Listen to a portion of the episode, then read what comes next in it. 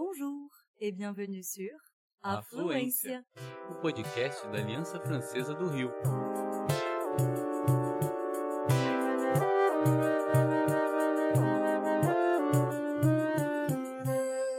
Você está ouvindo En français, s'il vous plaît. dicas e tudo que você sempre sonhou em saber sobre francês.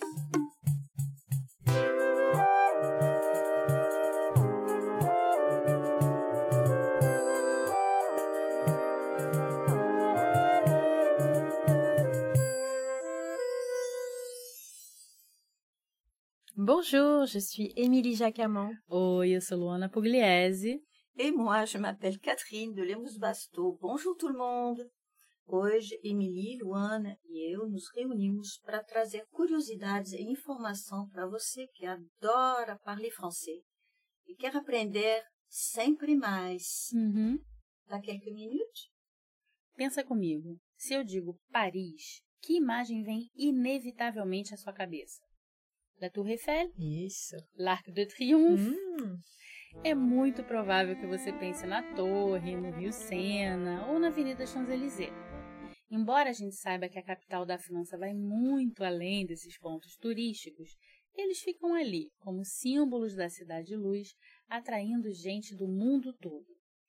Vamos combinar que ir até Paris e não buscar os clichês é no mínimo turista errado, né? exato.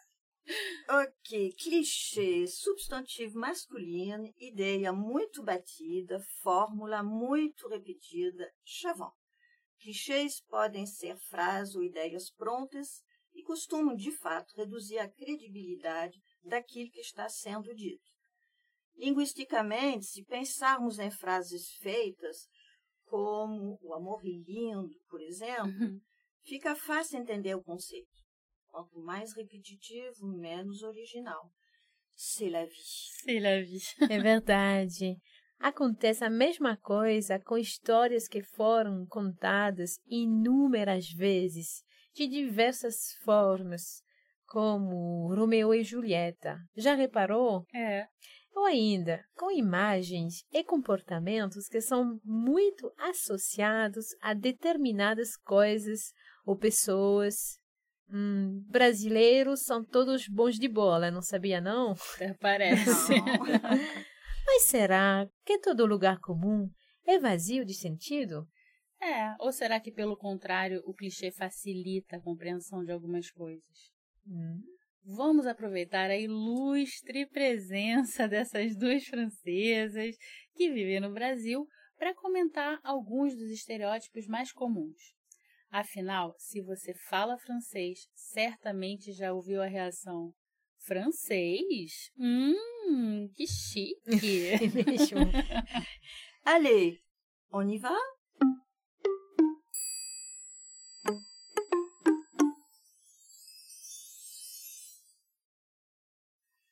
A dica parece óbvia, mas.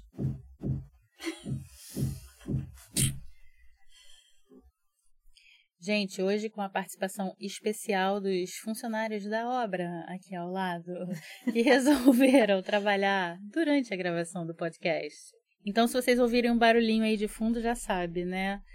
A dica parece óbvia, mas não podemos ignorar. Desconfie de frases que comecem por todos, nenhum, sempre ou nunca. Generalizações costumam ser equivocadas. Na França, quando eu digo que sou brasileira, que moro no Rio, costumo ouvir o mesmo tipo de comentário. No Rio? Praia todos os dias. La plage tous les jours? Olha, acho que não, né? Já aconteceu bastante também de acharem que se fala espanhol por aqui. Porque eu já ouvi muito. Ah, brasileira! Arriba! La cucaracha! Coisas assim. Desse tipo. gênero. É. Catrine, e você, que mora por aqui há muito tempo, você já deve ter ouvido algumas perguntas de algumas pessoas, algumas perguntas interessantes, né? Comentários. Sim, hum, dos meus amigos, nem tantos, mas dos, dos amigos dos meus filhos, com certeza. A, a primeira pergunta que eles me fizeram era se eu cruzava todos os dias com os uh, famosos jogadores de futebol, tipo Pelé, Zico, Romário, o Kaká até. É todo mundo vizinho. Claro. e você, Melissa, lembra de ter ouvido algum clichê assim relacionado ao Brasil, aos brasileiros? Ah, sim, eu acho que é a ideia que vem, geralmente, a ideia que o brasileiro ele gosta de fazer festa, né? O carnaval sendo uma, hum. talvez o momento mais uh, emblemático, que todo mundo sabe sambar, jogar futebol, que é um país muito hedonista. Hum. Então, que não se trabalha muito por aqui, não. Essa é a ideia. Todo mundo está sempre feliz, ninguém reclama de nada. Não, exato. E como reconnaître un vrai français? Como reconhecer um verdadeiro francês? camisa listrada, boina e uma baguete debaixo do braço? Brincadeiras à parte, é curioso entender de onde vem o padrão dessa camiseta que surgiu lá nos anos 1920 e nunca saiu de moda. Você sabia que ela era uma peça do uniforme da Marinha Francesa? Por isso é chamada de marinière um clássico absoluto e democrático adotado por todo tipo de gente graças ao olhar certeiro de Coco Chanel e a Jean-Paul Gaultier, que tornou a marinière sua linguagem gráfica, mas isso a partir dos anos de 1980. Com o tempo, o código listrado da marinière uh, virou a representação de uma identidade bem francesa, principalmente entre os artistas. Quase todo mundo tem uma no armário. Vocês têm? Não.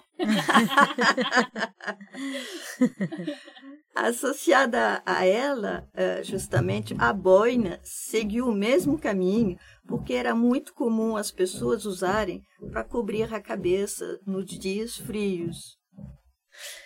Já a baguete debaixo do braço. Calma, que eu explico. Hein? Mas antes, vamos abrir um parênteses aqui. A França é muito conhecida pela panificação e a baguete, aquele pão compridão, é um dos maiores símbolos da gastronomia do país. Tão importante quanto o queijo e o vinho, geralmente vêm juntos. E tanto amor por esse pão alongado, crocante por fora e macio por dentro, que são consumidas milhões de toneladas por ano. Não se espante caso veja pão em todas as refeições como acompanhamento. É, muitas vezes, é, o pão é inclusive oferecido gratuitamente nos, restaurantes franceses. É. Isso provavelmente se deve ao fato de que a baguete, durante a Revolução Francesa, era chamada de pão da igualdade, le pain de l'égalité. E na época, se tornou obrigatório o acesso ao pão por todo e qualquer cidadão. Interessante, né? É. É, é mesmo uma instituição para o povo francês. É um assunto seríssimo. Uhum. Mas ainda não falamos sobre colocar debaixo do braço. É Reza a lenda que era só pela praticidade mesmo. De fato, a baguete pode chegar a 70, 80 centímetros de comprimento, o que faz com que seja difícil colocar em uma sacola e ela, por muito tempo, dispensou invólucros. Era vendido sem muita proteção. Às é. vezes, na boulangerie, eles até enrolavam em um papel, mas não, é, não era uma regra. Uhum. O mais comum é que ficasse exposto mesmo. É sim. Um é. convite para quem gosta de beliscar a croûte, uhum. a casquinha, no caminho para casa. Ai, delícia. Pois é, eu prefiro a pontinha. Aquela pontinha do pão. Hoje isso mudou principalmente depois da pandemia. É. Mas não se espante ao ver o pão colocado direto na mesa da casa, sem prato ou numa cestinha. Segurar com o braço? Bom, se suas mãos estivessem ocupadas, como você levaria o seu? Bem pensado.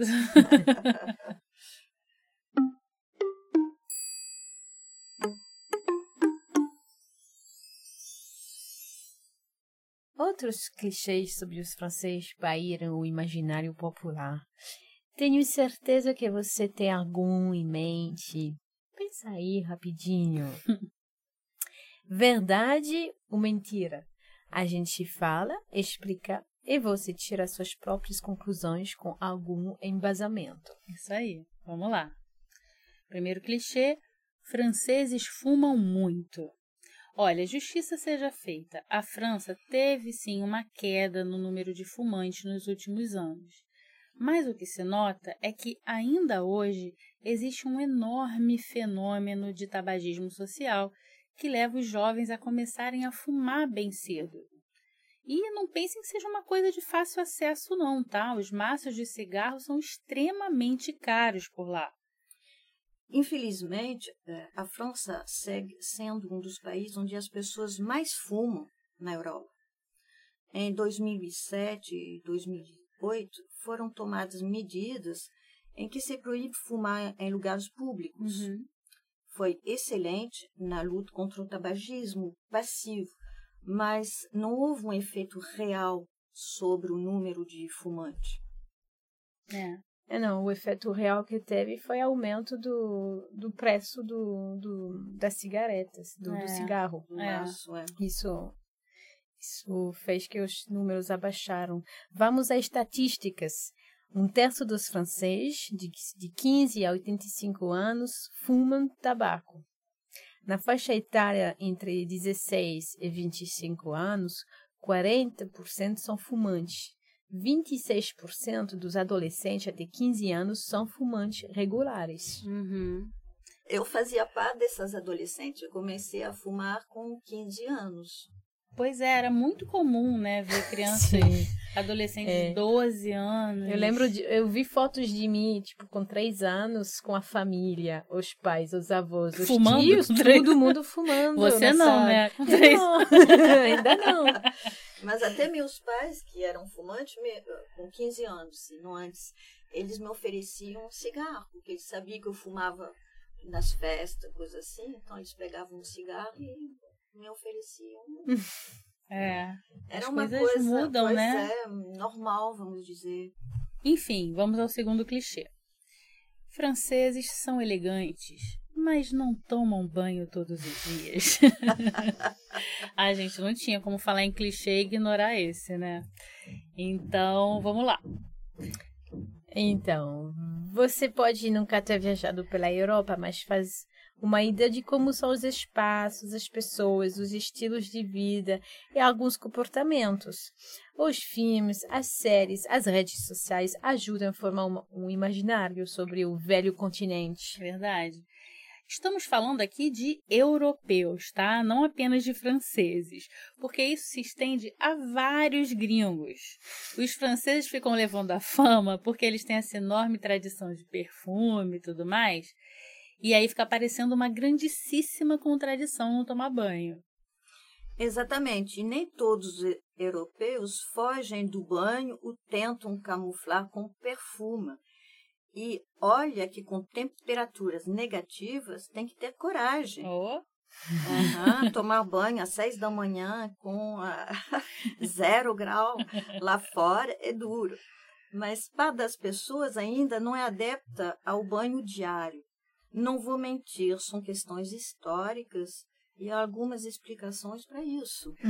Gente, só pra deixar claro, tá? Que aqui tá todo mundo limpinho, tá todo De mundo banho cheirosinho, tomado. de banho tomado. Acho que, no caso, eu tinha estatísticas nesse momento. Então fala, pode falar. Eu lembro, assim, foi bem antes da pandemia, acho que em fevereiro de 2020 saiu uma enquete do IFOP, que é o Instituto de, de, de Enquete né, na França, que mostrou que 76% dos franceses tomam banho todo, cotidiano. Olha. E que os outros, não é que não, nunca tomam banho, mas vamos dizer que na semana vão tomar seis vezes e não sete. Uhum. E a maioria desses 24, 25% que não, que não tomava banho todos os dias era homens, a maioria, não, não mulheres. Hum, As mulheres são mais limpinhas. Ai, aí, tá mais Será que é mais um clichê? Pelas estatísticas, não. Gente, quer saber também? Os hábitos de higiene do brasileiro, essa coisa de tomar dois banhos por dia, de andar com escova de dente, com fio dental na bolsa, são vistos com estranheza por muita gente em vários países pelo mundo, tá? É, pra gente pode parecer normal, mas para muita gente de fora, andar com escova de dente na bolsa é estranhíssimo, é mole? então, mais clichês, franceses estão sempre reclamando da vida, comem pouco, são românticos, não fiquem sem vinho e queijo. Quer saber se é, se é verdade? Quando você entra em contato com o idioma e a cultura de um país, descobre muita coisa sobre o povo que vive ali. E isso é fascinante. É fascinante.